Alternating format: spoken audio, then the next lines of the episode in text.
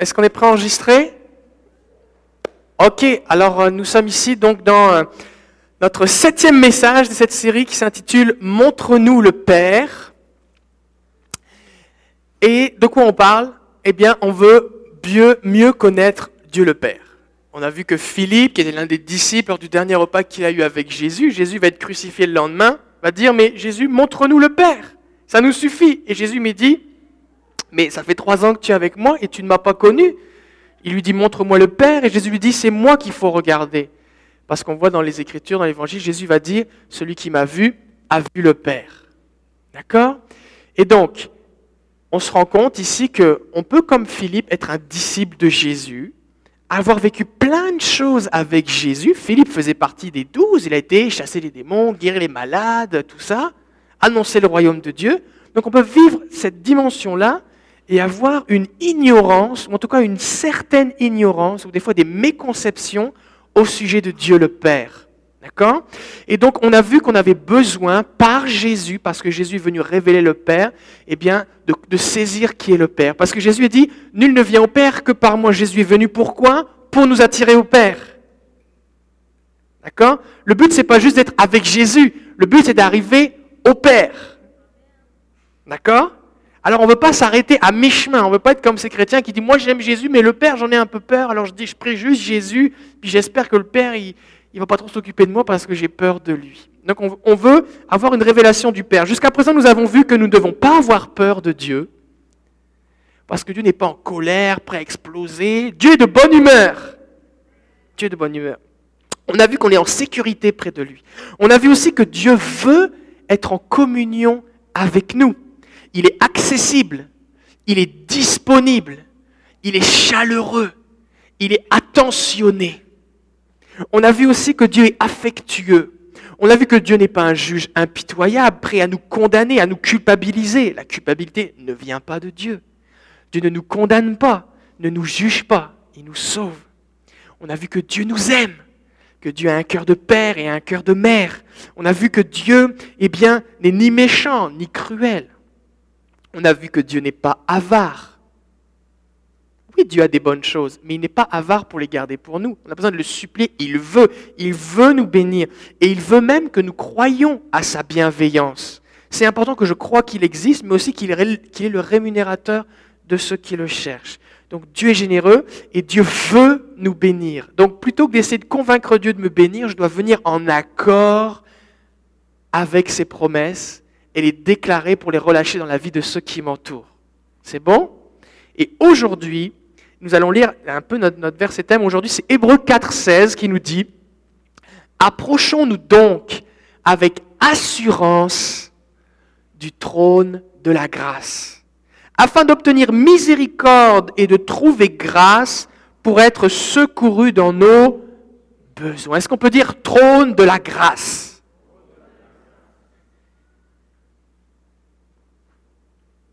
Pourquoi ça s'appelle le trône de la grâce? Vous avez jamais posé la question? Pourquoi on doit s'approcher du trône de la grâce? À votre avis Quelqu'un a une idée? Est-ce que c'est parce qu'il est marqué trône de la grâce dessus? C'est son nom? Pourquoi c'est le trône de la grâce? Je ne vous demande pas d'expliquer ce qu'est la grâce, mais pourquoi on doit s'approcher du trône de la grâce? Jésus l'a fait pour nous, ok, ça c'est la dimension de s'approcher, mais pourquoi c'est du trône de la grâce qu'on doit s'approcher? Imaginez un gros trône, une gros, un gros siège, d'accord? Et la Bible nous dit qu'on doit s'approcher du trône de la grâce. Pourquoi il y a cet objet, ce siège, un trône? Un trône c'est quelque chose de particulier. Qui, qui est sur le trône normalement? Le roi, d'accord? La Bible dit que je dois m'approcher du trône de la grâce. Donc c'est quelque chose sur lequel siège un roi, et ce trône, c'est le trône de la grâce. Pourquoi? Parce que le roi qui siège dessus est plein de grâce. Je ne m'approche pas du trône du jugement sur lequel est assis un juge. Je m'approche du trône de la grâce sur lequel est assis le roi qui est aussi mon Père, qui est plein de grâce. Est-ce que vous croyez que Dieu est plein de grâce? Des fois, ce qui se passe, c'est qu'on est des chrétiens et on pense que Dieu est exigeant et basé sur la performance. Que plus je performe, que plus je fais des choses pour lui, plus m'aime. Que Dieu est exigeant. Vous savez, comme cet enfant qui vient avec son bulletin de notes, il a 95%, et puis euh, il y a juste une fois, il a eu une mauvaise note. son père voit son bulletin, et au lieu de le féliciter pour toutes les bonnes notes qu'il a eues, il dit, mais pourquoi ils sont où les 5% qui manquent? C'est jamais assez. Et des fois, on pense que Dieu est comme ça. On croit que Dieu nous en demande toujours plus, que c'est jamais assez. On croit que Dieu est perfectionniste. On croit que Dieu regarde toujours la petite affaire qui marche pas. Et des fois, on peut avoir cette image du Père parce que c'est quelque chose, une relation que nous pouvons avoir eue, soit avec notre propre père ou mère terrestre, euh, biologique, ou alors parce qu'on a grandi dans un milieu euh, chrétien ou non chrétien qui était basé et orienté sur la performance. -dire, si tu performes, si tu fais des choses, alors tu as de la valeur. Si tu ne performes pas, alors tu n'as pas de valeur. Et des fois, on pense dans notre tête que Dieu est comme ça. Mais Dieu n'est pas comme ça. Il est plein de grâce. Et la Bible nous dit que la grâce, la définition de la grâce, c'est que Dieu nous donne quelque chose qu'on ne mérite pas. D'accord? Bon. Alors, quelles sont les conséquences dans notre vie quand on a cette vision du Père? Peut-être vous dites, bah, moi non, je ne pense pas que Dieu est comme ça. Maintenant, je vais vous dire ce qui se passe quand on pense ça. Peut-être vous allez vous reconnaître un petit peu. Cette mauvaise image du Dieu exigeant, qui, est un Dieu qui exige toujours de nous de faire des performances, peut conduire au découragement. Parce qu'au bout d'un moment, on se dit, c'est jamais assez, j'y arriverai pas. Alors des fois, il y a des gens qui vont carrément abandonner, qui vont dire, c'est impossible, le Seigneur pourra jamais m'aimer, je pourrai jamais être utilisé par lui, je pourrai jamais être assez saint, assez béni, assez tout ce qui, est nécessaire, tout ce qu'on m'a dit, il faut toujours plus, plus, plus. Ce qui fait que j'abandonne, je baisse les bras. Des fois, des gens, eh bien, vont dire plutôt, ok, ben moi, ce que je vais faire, c'est que ça, c'est un défi. Il y a des gens qui aiment bien. Est-ce qu'il y a des gens ici, vous aimez ça, les défis? Quand quelque chose est difficile, ah, ça, c'est un défi pour moi. Quand c'est facile, vous n'avez pas envie de le faire, mais quand c'est difficile, ça c'est un défi pour vous. Il y a différents types de personnalités. Et alors ces genres de personnes-là, ils vont dire, oh ça c'est un défi. Moi je vais, yes, je vais essayer, je vais essayer de faire toutes les affaires. Je vais prier, je vais jeûner, je vais lire la Bible, je vais louer, je vais donner, faire des affaires, je vais m'impliquer. Et on se retrouve avec des gens impliqués dans 15 ministères, qui, donnent dans, dans 35 missions différentes, qui font toutes sortes d'affaires, ils ont un programme de lecture, tout, tout, tout est, tout est. Mais au bout d'un moment, dans cette course à l'activité religieuse, on finit par être sec, desséché, sans joie, sans amour, sans paix, sans épanouissement. Et on se retrouve que, eh bien, plus on en fait, moins on reçoit quelque chose de Dieu.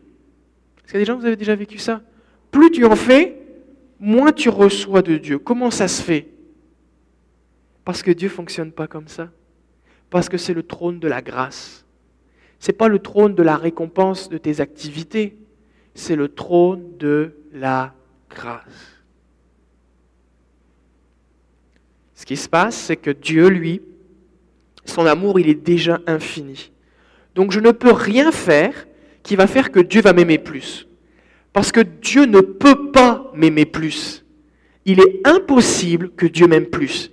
Parce que son amour est déjà infini. D'accord? Peut-être que vous connaissez, vous avez un ami, ou peut-être vous êtes en fréquentation, ou alors vous avez un, conjoint et vous dites Oh, je t'aime plus qu'hier, mais moins que demain, parce que mon amour grandit pour toi. Ça, c'est de la belle poésie. Si ça, c'est dans la, dans la pratique, tant mieux, mais Dieu, il ne peut pas dire ça. Pourtant, il vous aime vraiment, mais il ne peut pas dire ça. Parce qu'il vous a toujours aimé, et son amour est déjà infini, son amour est déjà inconditionnel. Son amour est déjà immuable. Ça veut dire qu'il ne change pas. Il n'y a pas les bons jours et les mauvais jours dans l'amour de Dieu. Dieu vous aime tout le temps, inconditionnellement, de façon infinie. Et ça ne change pas.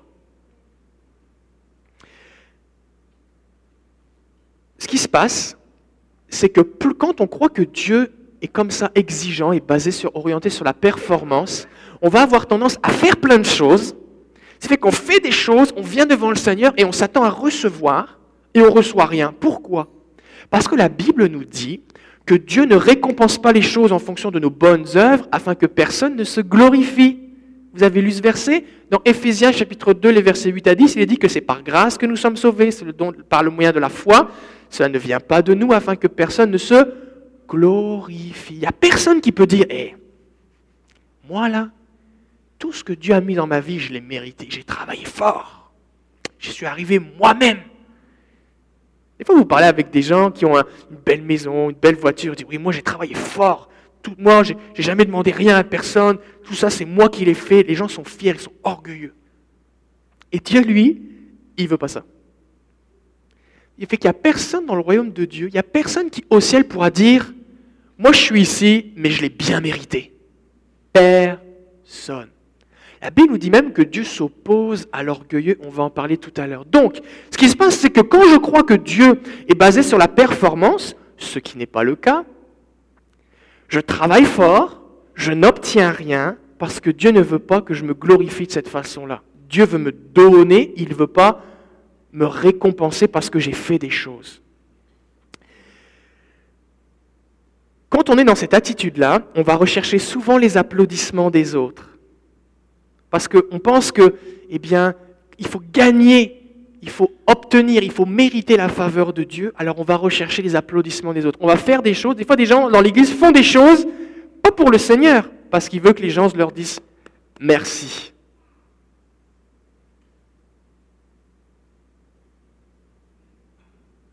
Des fois, ça arrive. Ça, c'est des mauvaises motivations. Quand on, fait, quand on sert le Seigneur de cette façon-là, ça prouve que dans notre cœur, nous n'avons pas cette connexion, cette intimité avec le Seigneur qui nous permet de recevoir son approbation sans avoir besoin de rien faire. Quand je suis en communion avec Jésus, je sais qu'il m'aime. Je fais les choses de façon désintéressée. Ça veut dire sans rien attendre en retour. Je le fais pour le Seigneur, mais je ne le fais pas pour obtenir l'approbation du Seigneur. Je le fais parce que ça me fait plaisir. Des fois, on a besoin de se sentir indispensable. On veut que les autres croient qu'on est indispensable. Des fois, on va se comparer les uns les autres, pensant que seul le meilleur sera aimé par Dieu. Bon, là, ok, là dans l'église, c'est qui le plus spirituel? Parce que Dieu, il aime le meilleur. Les autres, il les aime pas. C'est fait qu'il faut que je sois le meilleur si je veux être aimé par Dieu. Alors on se compare. Moi, je suis mieux, puis si on se rend compte qu'on n'est pas mieux, on va faire croire qu'on est mieux. Et ça, c'est des comportements dysfonctionnels dans l'église. Des fois, ce qui se passe quand on est comme ça orienté sur la performance, c'est qu'on peut devenir amer et même en colère contre Dieu. Pourquoi? Parce qu'au bout d'un moment, on se dit, Seigneur, après tout ce que je fais pour toi, comment ça que j'ai pas plus de bénédiction Comment ça que lui, elle, tu le bénis alors que moi je fais tellement plus de choses? Et là, au bout d'un moment, on devient en colère contre Dieu. La colère, qu'est-ce que c'est? C'est une émotion vive relié à, une situation d'injustice. Vous voyez quelque chose d'injuste, ça vous met en colère. Et eh bien intérieurement, on peut être en colère contre Dieu parce qu'on dit Seigneur, comment ça se fait qu'après tout ce que je fais, je reçois rien de toi? Qu'après tout ce que je fais, j'ai l'impression que tu es comme un maître dur et exigeant. Vous vous souvenez le, le serviteur dans la parabole de Jésus, tu es un maître dur et exigeant. Tu récoltes, tu n'as pas semé. Et ça peut développer cette attitude dans notre cœur. Des fois même, ce qui va se passer, c'est que ça va nourrir de plus en plus notre orgueil, ce qui va nous priver encore plus de la grâce de Dieu, parce que Dieu s'oppose aux orgueilleux. Ce qui fait que plus on fait des choses pour Dieu, plus ça nous éloigne de Dieu. C'est le monde à l'envers. Donc, ce qui peut arriver aussi, c'est que si vous vivez dans la performance pour plaire à Dieu, vous allez toujours rechercher l'acceptation du Seigneur, vous allez certainement vivre dans la peur de l'échec. Il faut que, faut je sois parfait, il faut que je sois bien. Si jamais j'ai une erreur, si jamais je fais quelque chose qui ne va pas, le Seigneur ne va pas être content avec moi, il ne va plus m'aimer. Du coup, ça vous met un stress, une pression sur votre vie. C'est que vous pouvez avoir tendance à devenir dur avec vous-même, mais aussi avec les gens qui sont autour de vous. Ce qui fait qu'on se retrouve avec des gens qui ont une vie religieuse, pleine de règles, pas de vie, pas de joie, pas de paix, pas d'amour, pas d'intimité avec le Père incapacité d'exprimer l'amour de Dieu, vu qu'on ne le vit pas nous-mêmes. Donc difficulté à aimer les gens autour de nous. Et même on va mal représenter Dieu autour de nous, parce qu'on va faire croire aux gens que Dieu est ce qu'il n'est pas. On va dire, tu sais là, maintenant que tu veux t'approcher du Seigneur, attention, hein, il faut que tu lises ta Bible tous les jours et que tu jeûnes une fois par semaine, puis il faut que tu donnes ta dîme, il faut que tu donnes à la mission, il faut que tu ailles aux réunions de l'Église, il faut que tu fasses ceci, puis il faut que tu fasses cela, puis parce que sinon Dieu il t'aimera pas. Hein. Regarde, moi j'essaye fort. Mais si ça ne marche pas avec nous, pourquoi ça marchera avec les autres? Alors là, de deux possibilités. Soit on va reproduire chez les autres notre vie desséchée, et les gens vont essayer de nous imiter, pensant que c'est le seul modèle. Soit les gens vont dire, mais là, c'est pas trop compliqué ton affaire. Et ils vont s'éloigner du Seigneur. Donc, est-ce que vous êtes d'accord avec moi qu'on a besoin de découvrir la grâce de Dieu? Je vais vous donner un petit exemple qui peut-être va, vous parler. Prenons un exemple de quelqu'un qui croit que pour Dieu, la chose la plus importante, c'est que je prie et lise la Bible. Et la, la pensée qu'il a dans sa tête, c'est plus je le fais, plus je prie et plus je lis la Bible, plus Dieu m'aime. Je fais une petite parenthèse. Lisez votre Bible, c'est la parole de Dieu. L'homme ne vivra pas de pain mais de toute parole qui sort de la bouche de Dieu. Vous lisez la Bible, vous allez grandir, vous développer. Oui, c'est vrai. Oui, il faut prier, il faut être en communion avec le Seigneur. La prière est un dialogue. Et oui, c'est important de prier. D'accord? Moi, ce que je vous dis ici, c'est que des fois, il, y a des, il y a des comportements parallèles, des choses qui sont tordues, qui font que on pense que plus je vais faire ça, plus Dieu va m'aimer. Mais je vous ai dit tout à l'heure, Dieu ne peut pas m'aimer plus, parce qu'il m'aime déjà au maximum, son amour est infini. D'accord? Donc si dans ma tête je crois que plus je prie, que plus je lis ma Bible, plus Dieu m'aime, alors je vais croire que si un jour je n'ai pas lu ma Bible ou je n'ai pas prié, Dieu m'aime plus aujourd'hui. D'accord? Donc je vais me sentir mal, je vais me sentir coupable, Ensuite de ça, je me dis, je ne prie pas assez, ou je n'ai pas prié assez longtemps. Je ne me sens pas bien, je crois que, que Dieu ne m'aime pas. Maintenant, si je prie une durée qui me semble normale, oh, les amis autour de moi, ils prient un quart d'heure par jour, moi je vais prier une demi-heure. Ah ah, moi je prie une demi-heure par jour. Ça fait que je me sens mieux. Ça fait que je crois que Dieu m'aime plus que les autres. Et ce sentiment, cette satisfaction que j'éprouve, n'a rien à voir avec l'intimité que j'ai avec Dieu, mais uniquement sur la satisfaction que j'ai à accomplir une discipline religieuse. Ça va? Ça fait qu'au bout d'un moment, notre objectif n'est plus d'être en communion un cœur à cœur avec le Père, mais de développer notre discipline personnelle. Et ça, c'est quelque chose qu'aime la chair. La chair aime ça. C'est pour ça que des gens vont dans des monastères. C'est pour ça que des gens font toutes sortes de vœux pas bibliques, de ne pas se marier, de ne pas manger telle affaire, ou de pas, euh, euh, ou de rester toujours pauvre, ou tous des vœux bizarres. Parce que ça, c'est des choses qui plaisent à la chair. C'est ce que dit l'épître à Timothée, je pense. Et plus on a, l'être humain a cette capacité à aimer les choses religieuses. Et on éprouve une autosatisfaction à faire des choses qui nous disciplinent, même des choses qui sont des fois douloureuses. Mais ces choses ne produisent aucune communion avec le Père. Donc on reprend l'exemple de notre Père Saint. Au bout d'un moment, eh bien, euh, on se retrouve avec des gens qui des fois vont lire beaucoup la Bible, vont beaucoup prier, mais qui pourtant n'ont pas de relation avec le Père. Je ne dis pas que prier et lire la Bible ne conduit pas au Père. Ce que je dis que il peut arriver, si on a une mauvaise image du Père, que uniquement beaucoup lire et uniquement beaucoup dire des prières ne nous rapproche pas du Père. Ça fait qu'on peut vivre ces choses sans croissance, pas d'épanouissement.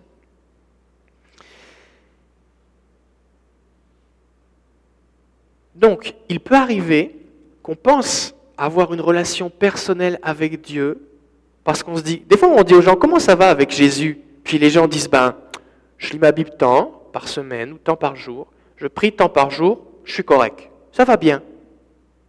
Non, mais ce n'est pas la question que je t'ai demandé. C'est comment ça va avec le Père?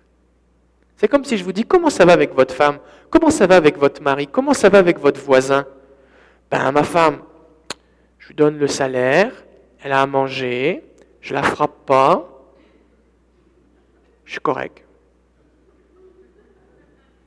Je suis correct. Peut-être que ça fait un mois que vous ne lui avez pas parlé. Peut-être que vous faites chambre à part, mais dans votre tête, vous êtes correct. Mais des fois, c'est un peu pareil avec Dieu. On a une relation avec Dieu qui est basée juste sur des performances et des accomplissements, alors que Dieu veut une relation d'intimité avec nous. La bonne nouvelle ce matin, c'est que Dieu n'est pas comme cela. Dieu est parfait, mais il n'est pas perfectionniste. Il n'est, il n'est pas exigeant, Dieu, il est encourageant. Quelqu'un qui est exigeant, il nous demande de faire quelque chose par nous-mêmes. J'exige de toi, par exemple, que tu aies des meilleures notes à l'école. J'exige de toi que tu joues mieux au soccer. J'exige de toi que tu chantes mieux. Fais-le toi. Et quand quelqu'un est exigeant envers nous, c'est à nous de produire plus. D'accord? Mais Dieu, lui, c'est pas comme ça qu'il fonctionne. Dieu dit, viens dans ma présence, tel que tu es. Et je vais venir habiter en toi. Et mon esprit en toi va faire ce que tu es incapable de faire et que je te demande, et ainsi moi je vais être glorifié en toi. Ce fait que la vie chrétienne n'est pas basée sur de l'autodiscipline ou de euh, l'amélioration du développement personnel, mais est basée sur plus d'abandon à Jésus-Christ, plus de sa grâce qui coule en moi et qui me rend capable de faire ce que de toute façon je suis incapable. Parce que si vous essayez d'accomplir la loi de Christ, d'obéir au commandement de Jésus par vos propres forces, il n'y a que deux possibilités. Soit vous allez échouer, soit vous allez faire semblant. Il est impossible de faire ce que Jésus nous a demandé humainement. La Bible dit que la chair est incapable de plaire à Dieu, incapable de lui obéir si ce n'est pas la puissance du Saint-Esprit en moi, si ce n'est pas sa grâce qui coule en moi, je ne peux pas faire ce que Jésus me demande. La Bible dit que sans Jésus, nous nous haïssions et nous nous dévorions les uns les autres, incapables de nous aimer les uns les autres. C'est pour ça que le Saint-Esprit vient en nous et que le fruit de l'Esprit, c'est l'amour. Parce que je ne suis pas capable d'aimer les autres. Quand Jésus dit aimez-vous les uns les autres, voici mon plus grand commandement. Il ne dit pas force-toi pour aimer ton voisin. Parce que s'il suffisait juste, je ne sais pas si on peut faire quelque chose avec le micro là, mais en tout cas c'est bizarre. S'il suffisait juste de se forcer un petit peu pour être capable d'aimer les gens, Jésus n'aurait pas eu besoin de quitter le ciel et de mourir sur la croix. S'il suffisait juste de se forcer un petit peu. Donc c'est impossible acceptez le fait que vous ne pouvez pas y arriver. C'est impossible.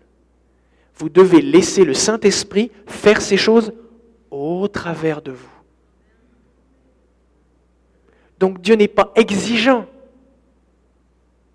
Dieu a des plans pour nous qui sont impossibles, mais nous, par son esprit, il nous en rend capables. Un père exigeant va te demander par exemple d'avoir 100%. Peut-être si tu travailles vraiment fort et tu passes trois années le même examen, peut-être tu vas finir par avoir 100%. Peut-être ce serait possible. Mais Dieu, lui, ce qu'il nous demande, c'est d'avoir 1000%. C'est juste impossible. Dieu nous demande de guérir les malades, de ressusciter les morts, de purifier les lépreux, de changer les vies, de guérir les cœurs brisés, de chasser les démons, de briser les chaînes. C'est impossible. Jésus dit, priez bénissez ceux qui vous maudissent, ceux qui vous maltraitent. Réjouissez-vous en espérance quand on dira du mal de vous. C'est impossible. Donc plutôt que d'essayer de performer, laissez sa grâce agir en vous. Alors Dieu est plein de grâce, rapidement. Dieu est plein de grâce. La Bible nous dit que le Père est plein de grâce. 1 Pierre 5.10 nous dit, et, utilise cette expression pour désigner Dieu, le Dieu de toute grâce. Le Dieu de toute grâce. La grâce de Dieu s'exprime par sa générosité, son amour inconditionnel, sa miséricorde, sa faveur, sa force, sa puissance en nous pour faire ce qu'il nous demande. En fait, tout ce que Dieu nous donne est grâce. Est-ce que vous avez déjà eu une facture de la part du Seigneur pour quelque chose qu'il vous a donné? Tout est gratuit, tout est grâce, on ne mérite rien. Donc Dieu veut mon bien et il veut me bénir en me donnant des choses que je ne mérite pas. Donc arrêtez d'essayer d'obtenir des choses que vous méritez, il n'y en a pas. Concentrez-vous plutôt à recevoir ce que vous ne méritez pas. Oui, mais je ne le mérite pas. Mais justement, c'est ça que Dieu veut vous donner. C'est tout ce que vous ne méritez pas. Alors faites la liste de toutes les choses que vous ne méritez pas et comprenez quelque chose, c'est pour vous. C'est pour vous. Par exemple, un verset qui en parle, 2 Thessaloniciens 2, 16. Que notre Seigneur Jésus-Christ lui-même et Dieu notre Père qui nous a aimés et qui nous a donné par sa grâce une consolation éternelle et une bonne espérance. Peut-être que vous dites, ben moi je ne mérite pas d'être consolé.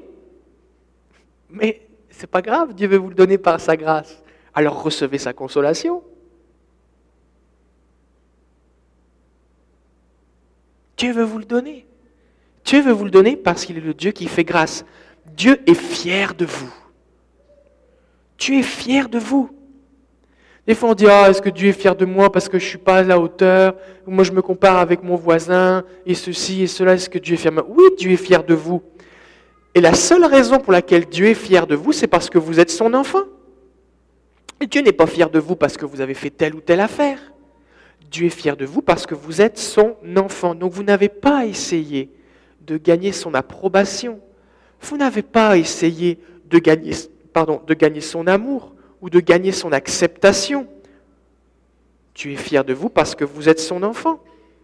Si la vie est une course, si la vie est un match de soccer ou peu importe, Dieu n'est pas à côté de vous comme ces parents qui sont en rage contre leur enfant parce qu'ils ne courent pas assez vite. Des fois, tu te demandes qu'est-ce qui est important C'est que l'enfant marque un point ou que le parent soit fier devant les autres parents que c'est son fils qui a marqué le but Dieu n'est pas comme ça. Dieu est là pour nous encourager. Dieu est notre plus grand fan, notre plus grand supporter.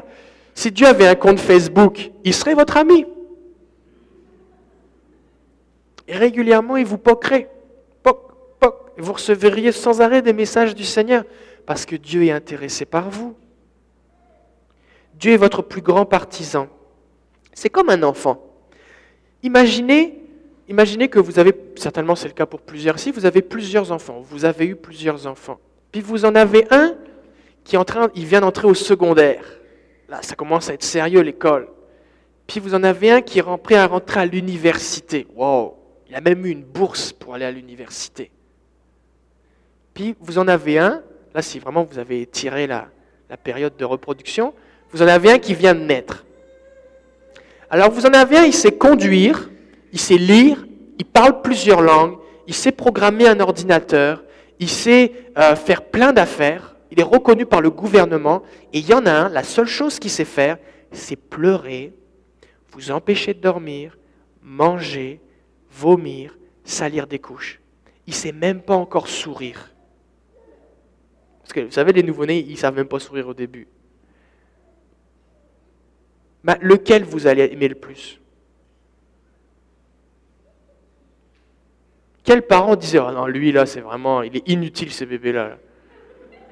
Je vais commencer à l'aimer quand il sera capable de, de, cotiser à un fonds de pension. Je vais commencer à l'aimer quand il sera capable de conduire, ou au moins qu'il parlera deux langues. Personne ne ferait ça. Mais la Bible nous dit, voici de quel amour le Père nous a aimés, il nous a appelés ses enfants. Ça fait que vous soyez un bébé chrétien, que vous soyez tombé par terre, que vous êtes en train de vous relever, que vous soyez malade, que vous soyez éprouvé, affligé, dans la difficulté, qu'il y ait des choses que vous n'ayez pas compris, qu'il y ait des blessures ou des bagages que vous traînez depuis des années, que vous ayez des chaînes dont vous êtes encore enchaînés, Dieu vous aime. Dieu est fier de vous. Pourquoi? Parce que vous êtes son enfant. Quand un enfant naît, la tête d'un enfant à la naissance, des fois, ça a toutes sortes de formes bizarres. Je me souviens d'un ami qui m'a dit, suite à l'accouchement, la tête de son enfant était vraiment pointue. Et il disait, ah, j'ai l'impression que c'était un alien. Je, me demandais ce qui arrivait, tout ça. Et euh, peu importe la tête de ton bébé, tu es bien fier de ton bébé. Regarde, c'est mon enfant. C'est pas ça qui est important. Si euh, sa tête elle est dans un sens, dans un autre, c'est ton enfant. Eh bien Dieu c'est pareil, Dieu est fier de toi. Tu n'as pas essayé de faire des choses pour que Dieu dise des compliments sur toi.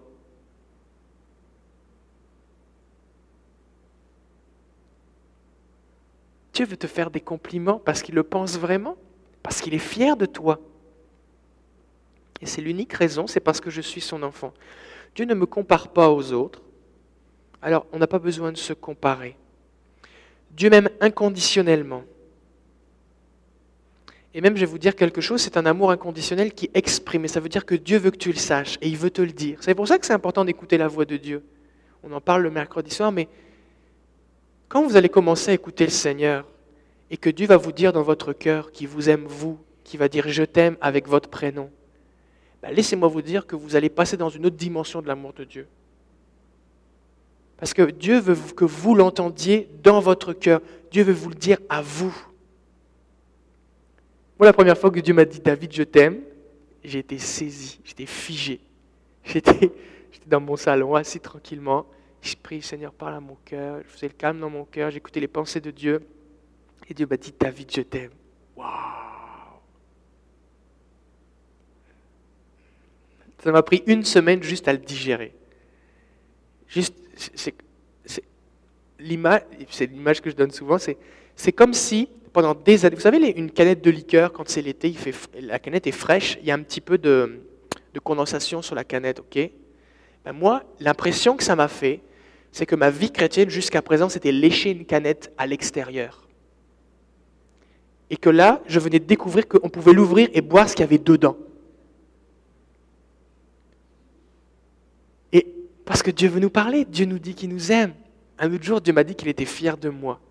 J'arrivais même pas à le croire. Et ça m'a fallu un moment pour me dire, ok, ok, est-ce que c'est biblique cette affaire-là? Ok, oui, la Bible dit que Dieu se réjouit sur ses enfants, il tressaille de joie, il danse au milieu de nous, on est précieux pour lui. Ok, c'est biblique, ok, Dieu me le dit. Et là, je me suis dit, pourquoi? Je me suis dit, qu'est-ce que j'ai fait? Mais j'ai rien besoin de faire. J'ai rien besoin de faire pour que Dieu soit fier de moi, parce que je suis son enfant. Waouh Et Dieu veut vous le dire aussi. Dieu est fier de vous, il vous aime. Souvent, ce qui se passe, c'est qu'on n'a pas expérimenté beaucoup d'amour inconditionnel, parce que c'est quelque chose d'assez rare sur la terre. Par exemple, un amour inconditionnel, c'est tu ne m'apportes rien du tout, mais je t'aime quand même. Des fois, il y a des gens, ils t'aiment seulement quand tu peux leur servir à quelque chose. Mais Dieu, c'est pas comme ça. Tu me sers à rien, tu ne m'apportes rien, mais je t'aime tu me rejettes, si tu me rejettes, je t'aime quand même. Si tu me coûtes cher, je t'aime quand même. Peut-être que vous trouvez que vos enfants vous coûtent cher, mais on a coûté bien plus cher au Seigneur, parce qu'il a donné Jésus pour nous. Tu me blesses, mais je t'aime quand même. Des fois, des parents ont peut-être, et peut-être c'est ce que vos parents vous ont dit, t'es plus mon fils, t'es plus ma fille. Peut-être que vous avez fait quelque chose qui a blessé vos parents ils vous ont dit quelque chose comme ça. Mais Dieu, lui, il ne nous rejette jamais, parce qu'il continue de nous aimer. Peut-être ça peut se manifester aussi de cette façon-là. Si tu ne m'écoutes pas, je t'aime quand même. Si je dois te porter à cause de ta faiblesse, je t'aime quand même. Si tu as des problèmes à cause de mauvaises décisions que tu as prises, je t'aime quand même. Dieu dit qu'il je refuse d'avoir honte de toi à cause de ta conduite je t'aime quand même. Je te pardonne encore et encore. Je t'aime toujours. Dieu nous aime. Et quand Dieu dit qu'il nous aime, ça ne veut pas juste dire qu'il a une petite pensée pour nous ou qu'il a mis notre photo sur son frigo. Ça veut dire que Dieu donne. Dieu nous aime, il donne Jésus. Dieu nous aime, il nous attire à lui par des cordages d'amour. Dieu nous aime, il nous prend dans ses bras. Dieu nous aime, il nous couvre de bonté, de bénédiction, de consolation et de sa grâce. Dieu nous aime, il nous pardonne. Dieu nous aime, il nous tient par la main et il nous fait avancer. Dieu nous aime et il combat pour nous. Dieu nous aime, il fait quelque chose. Il n'est pas passif. Dieu nous aime. Le Père t'aime. Le Père t'aime, mon frère, ma soeur, peu importe qui vous soyez, Dieu vous aime. Alors, qu'est-ce que je peux faire pour Dieu? Ben, En fait, rien. Rien. La réalité, c'est que vous ne pouvez rien faire pour Dieu. Quelque chose que qu'est-ce que vous pouvez apporter à Dieu qu'il n'avait pas ou euh, qu'il n'a pas déjà? Rien. Rien. Donc cessez de penser en termes d'utilité ou de performance votre relation avec Dieu. Dieu vous aime juste parce qu'il vous aime. Dieu vous aime. Vous savez, des fois on a des... Vous voyez des, messieurs qui sont des grands messieurs, forts, et puis là, ils ont un bébé dans les bras, c'est leur bébé ou c'est leur petit-fils, puis là, ils sont tout gaga. Ils sont tout gousi gousi, comment ça va, papa, tout ça. Vous avez déjà vu ça? Et eh bien Dieu, il est comme ça avec nous. Il nous aime. Et on n'a rien besoin de lui apporter. Il nous aime, un point, c'est tout. Ce qui se passe, c'est que Dieu choisit, parce qu'il m'aime, de m'utiliser pour sa gloire à lui et il m'honore par les plans qu'il a fait pour moi, en choisissant de m'utiliser par sa puissance. C'est pour ça qu'il faut bien comprendre que Éphésiens 2.8 nous dit, c'est par la grâce que vous êtes sauvés, par le moyen de la foi, et cela ne vient pas de vous, c'est le don de Dieu. Donc je suis sauvé par grâce, je fais juste recevoir le salut. Maintenant, verset 9, ce n'est point par les œuvres, afin que personne ne se glorifie. Donc je ne peux rien faire pour être sauvé, je fais juste recevoir. Verset 10, car nous sommes son ouvrage, c'est lui qui nous a fait. Ayant été créés en Jésus-Christ pour de bonnes œuvres. Donc, je suis sauvé par grâce, mais ensuite de ça, Dieu a des plans pour moi, afin que, par sa grâce toujours, je puisse glorifier son nom, parce que Dieu a préparé des œuvres pour moi afin que je puisse les pratiquer. D'accord? Alors maintenant, comment on fait pour vivre dans la grâce de Dieu? Eh bien, on a besoin de comprendre quelque chose, c'est que c'est vraiment, vraiment important. Deux Pierre, deux Jean, Philémon, 1 et 2 Timothée, Tite, 1 et 2 Thessaloniciens, Colossiens, Philippiens, Éphésiens, Galates, 2 Corinthiens, 1 Corinthiens et deux fois dans l'épître aux Romains, tous ces livres de la Bible contiennent l'expression que la grâce de Dieu soit avec vous. Que la grâce de Dieu abonde, abonde dans votre vie. Que la grâce de Dieu soit multipliée à votre égard. Et ces lettres ont été écrites à des chrétiens. Elles n'ont pas été écrites à des gens qui ne connaissaient pas Dieu, afin que par la grâce ils soient sauvés. Ces lettres ont été écrites à des chrétiens qui étaient déjà sauvés, déjà sauvés par grâce, et l'apôtre Paul, Pierre et Jean, et l'auteur, euh, c'est ça, Pierre et Jean, vont dire, ils vont prier, ils vont leur souhaiter qu'il y ait encore plus de grâce dans leur vie. mais ils sont déjà sauvés. Donc la grâce de Dieu ne sert pas juste au salut. Si je limite la grâce de Dieu au salut, je me prive d'énormément de choses que Dieu veut me donner. Des fois, ce qui se passe, c'est qu'on arrive dans la vie chrétienne, on est perdu, on est incapable d'être sauvé. On dit, oh Seigneur, je ne mérite pas d'être sauvé, prends ma vie telle que je suis. Par la grâce, on est sauvé, et après ça, on essaye de tout mériter par nous-mêmes. Mais dans la vie chrétienne, tout est grâce.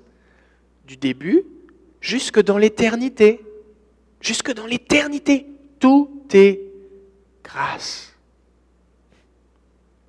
Il y a un verset dans Ésaïe chapitre 4, verset 1 qui dit, Isaïe prophétise, et puis il parle d'une époque spéciale, et puis on va utiliser ce, verset pour faire un point. En ce jour-là, sept femmes saisiront un seul homme, et elles lui diront, nous pourvoirons à notre nourriture et à nos vêtements, mais permets seulement que nous portions ton nom. Mets fin à notre déshonneur. Des fois, on se comporte un peu comme ça avec Dieu. On dit, Dieu, si tu peux juste me sauver, tout le reste, je vais être correct, je vais m'arranger je vais travailler fort, je vais faire mes affaires, mais fais juste me sauver. Tout le reste, je vais y arriver par moi-même. Ce dont j'ai besoin, ma nourriture, mes vêtements, tout ce dont j'ai besoin, eh bien, je vais le travailler par mes efforts. Mais donne-moi juste ton nom. Fais-moi juste devenir ton enfant. Mais ce n'est pas du tout cette relation-là que Dieu veut avec nous. Ça, ça ressemble un petit peu au mariage en blanc. On dit ça un mariage blanc, hein? Faux mariage. Genre, j'ai besoin de papier d'immigration, je me marie, on fait une photo habillée en marié, on l'envoie à l'immigration. Ensuite de ça, on a des papiers d'immigration, puis on n'a jamais vécu ensemble, on ne se connaissait même pas. C'est un faux mariage. D'accord? D'ailleurs, en passant, c'est illégal. Mais euh, et on ne fait pas ça quand on est chrétien. Je dis ça en passant aussi. Peut-être ça va parler à quelqu'un. Euh, qu'est-ce que je disais C'est ça. Dieu ne veut pas un faux mariage avec nous. Dieu ne veut pas un faux mariage avec nous. Dieu veut un vrai mariage. Quand quelqu'un se marie, il ne va pas juste donner une bague ou être là le jour du mariage avec sa femme. Il va après ça, parce que dans les vœux, on fait, est-ce que vous faites les vœux de chérir, de bénir, de honorer, de prendre soin? C'est pas juste donner à manger, il y a aussi la dimension de chérir. Chérir, c'est bénir, bénir la personne. Alors il y a un autre verset dans Ézéchiel, un passage que je vais vous lire, et ça c'est le genre de relation que Dieu veut avec nous, et encore plus que ce qu'on va lire, parce que ça c'est ce que Dieu a fait avec le peuple d'Israël de Abraham à Salomon. Et on a vu il y a deux semaines que les promesses de Dieu pour nous sont bien meilleures et plus excellentes encore que les promesses de Dieu pour l'ancienne alliance. C'est bon? Ok, Ézéchiel chapitre 16 verset 3. Donc c'est Dieu qui parle, et en fait c'est un contexte dans Ézéchiel où le, peuple s'était détourné de Dieu, et Ézéchiel appelle le peuple de Dieu à revenir à lui. Et Dieu parle par le prophète Ézéchiel, parle à Jérusalem et dit, voici ce que j'ai fait pour vous. Puis à la fin du texte qu'on ne lira pas, il dit, mais voici ce que vous avez fait, vous êtes détournés vers les idoles, blablabla, c'est pour ça que vous êtes loin du pays. Mais là, nous, on va lire la première partie, c'est tout ce que Dieu a fait de Abraham jusqu'à Salomon. Et Dieu parle à Ézéchiel, voici ce qu'il dit. Tu diras, ainsi parle le Seigneur l'Éternel à Jérusalem. Par ton origine et ta naissance, tu es du pays de Canaan. Ton père était un Amoréen et ta mère une Étienne. Oh, il y a une erreur sur la diapositive, désolé. Euh, à ta naissance, au jour où tu naquis, donc là, imaginez, Dieu dit voici, quand tu es né, voici ce qui s'est passé. Ton cordon ombilical n'a pas été coupé. Tu n'as pas été lavé dans l'eau pour être purifié. Tu n'as pas été frotté avec du sel.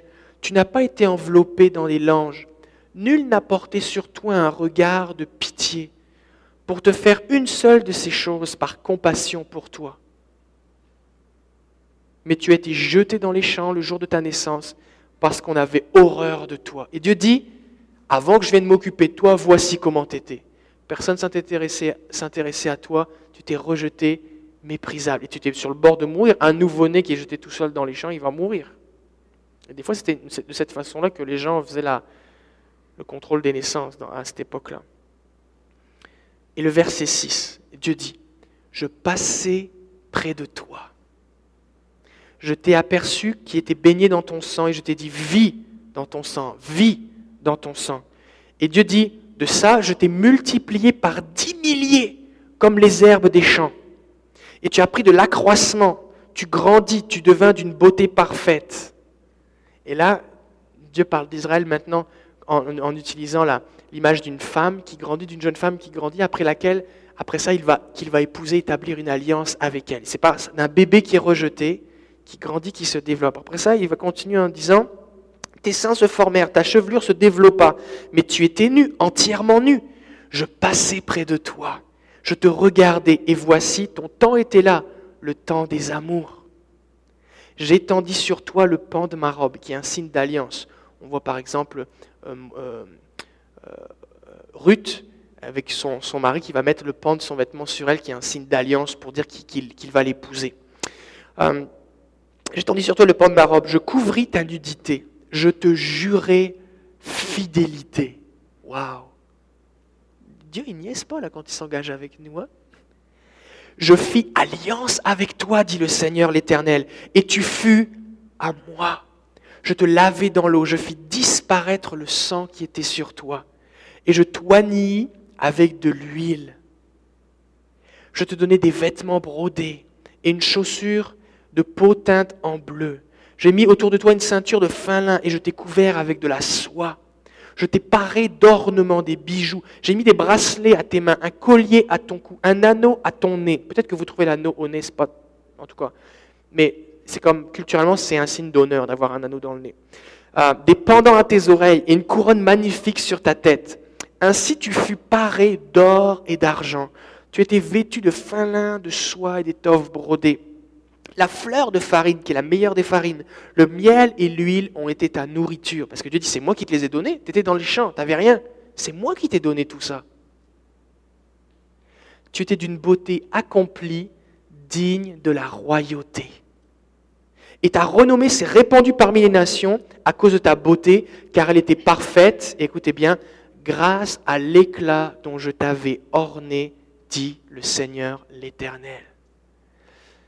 Et ça, c'est un petit peu l'image aussi que Dieu fait avec nous. La Bible dit que l'Église est l'épouse de Christ, on est sa fiancée, que Dieu veut, se prépare son Église, Jésus se prépare son Église, il veut, et il veut la présenter devant le Père parfaite, sans ride ni tache. Et nous, des fois, on se contente juste d'être sauvés. Alors que Dieu veut nous donner tellement de choses. Dieu veut tellement nous bénir. Et c'est tellement des choses qu'on est incapable de mériter ou de produire par nous-mêmes. Alors on doit apprendre à vivre dans la grâce de Dieu. Pour ça, on doit recevoir ce que Dieu veut nous donner. Des fois, on dit non merci. L'orgueilleux dit je mérite. Tandis que le humble dit j'ai besoin.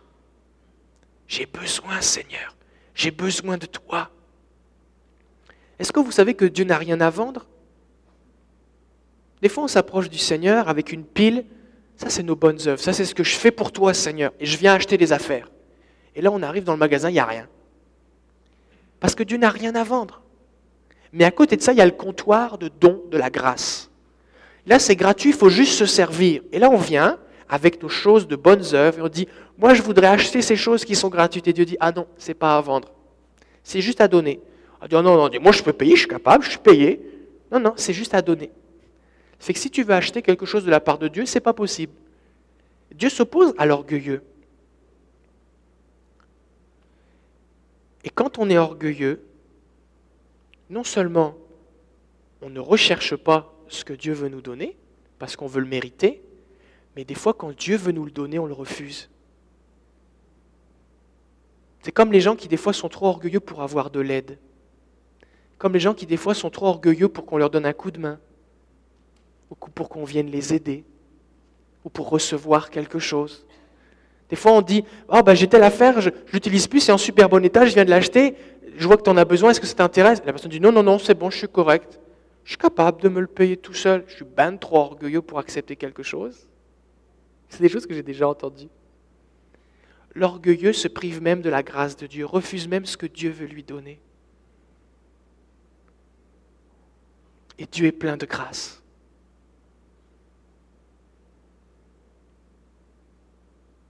Devant la grâce, l'orgueilleux dit non merci, je n'ai besoin de rien, alors que l'humble dit merci. Le humble dit merci. Est-ce que vous savez que dans la Bible, le Saint-Esprit est appelé aussi l'Esprit de la grâce?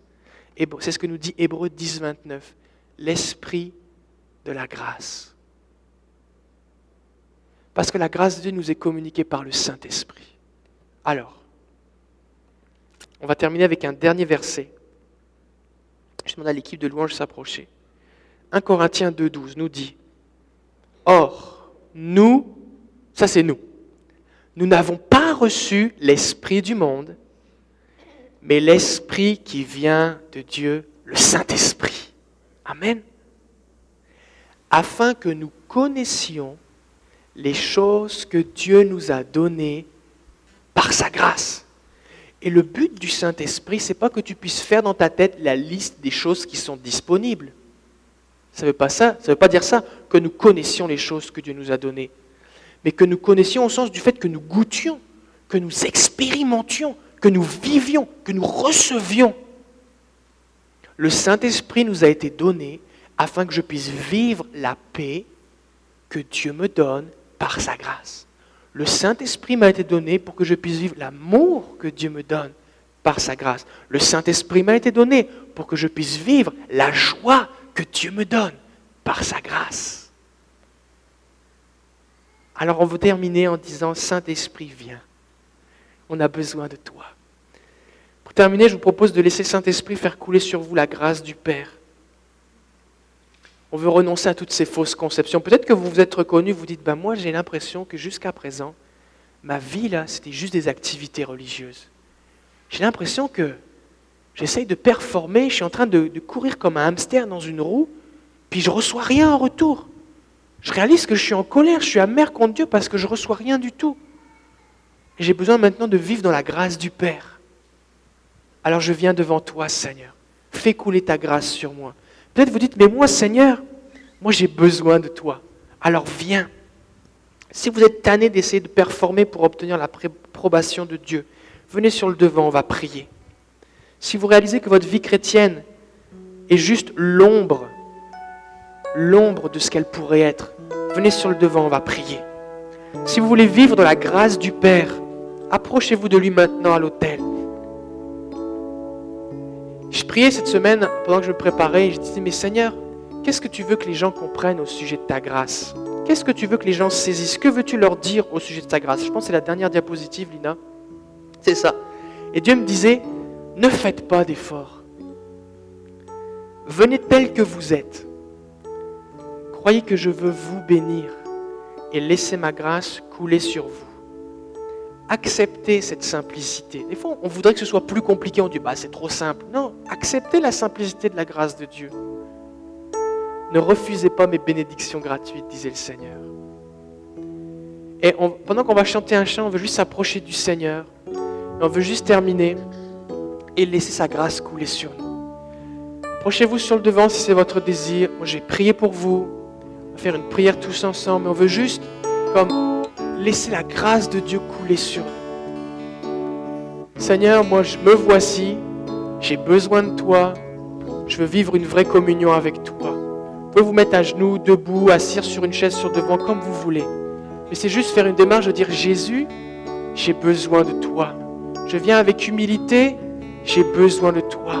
Je viens, Seigneur, j'ai besoin de ta grâce. Je m'approche du trône de la grâce être secouru dans tous mes besoins. Je m'approche du trône de la grâce parce que mon Père plein de grâce est assis sur ce trône je m'approche dans la présence du Père parce que l'Esprit de grâce fait couler la grâce de Dieu sur ma vie. Seigneur, merci de m'avoir sauvé, mais je prie pour plus maintenant. Je prie pour plus de toi dans ma vie. Alléluia.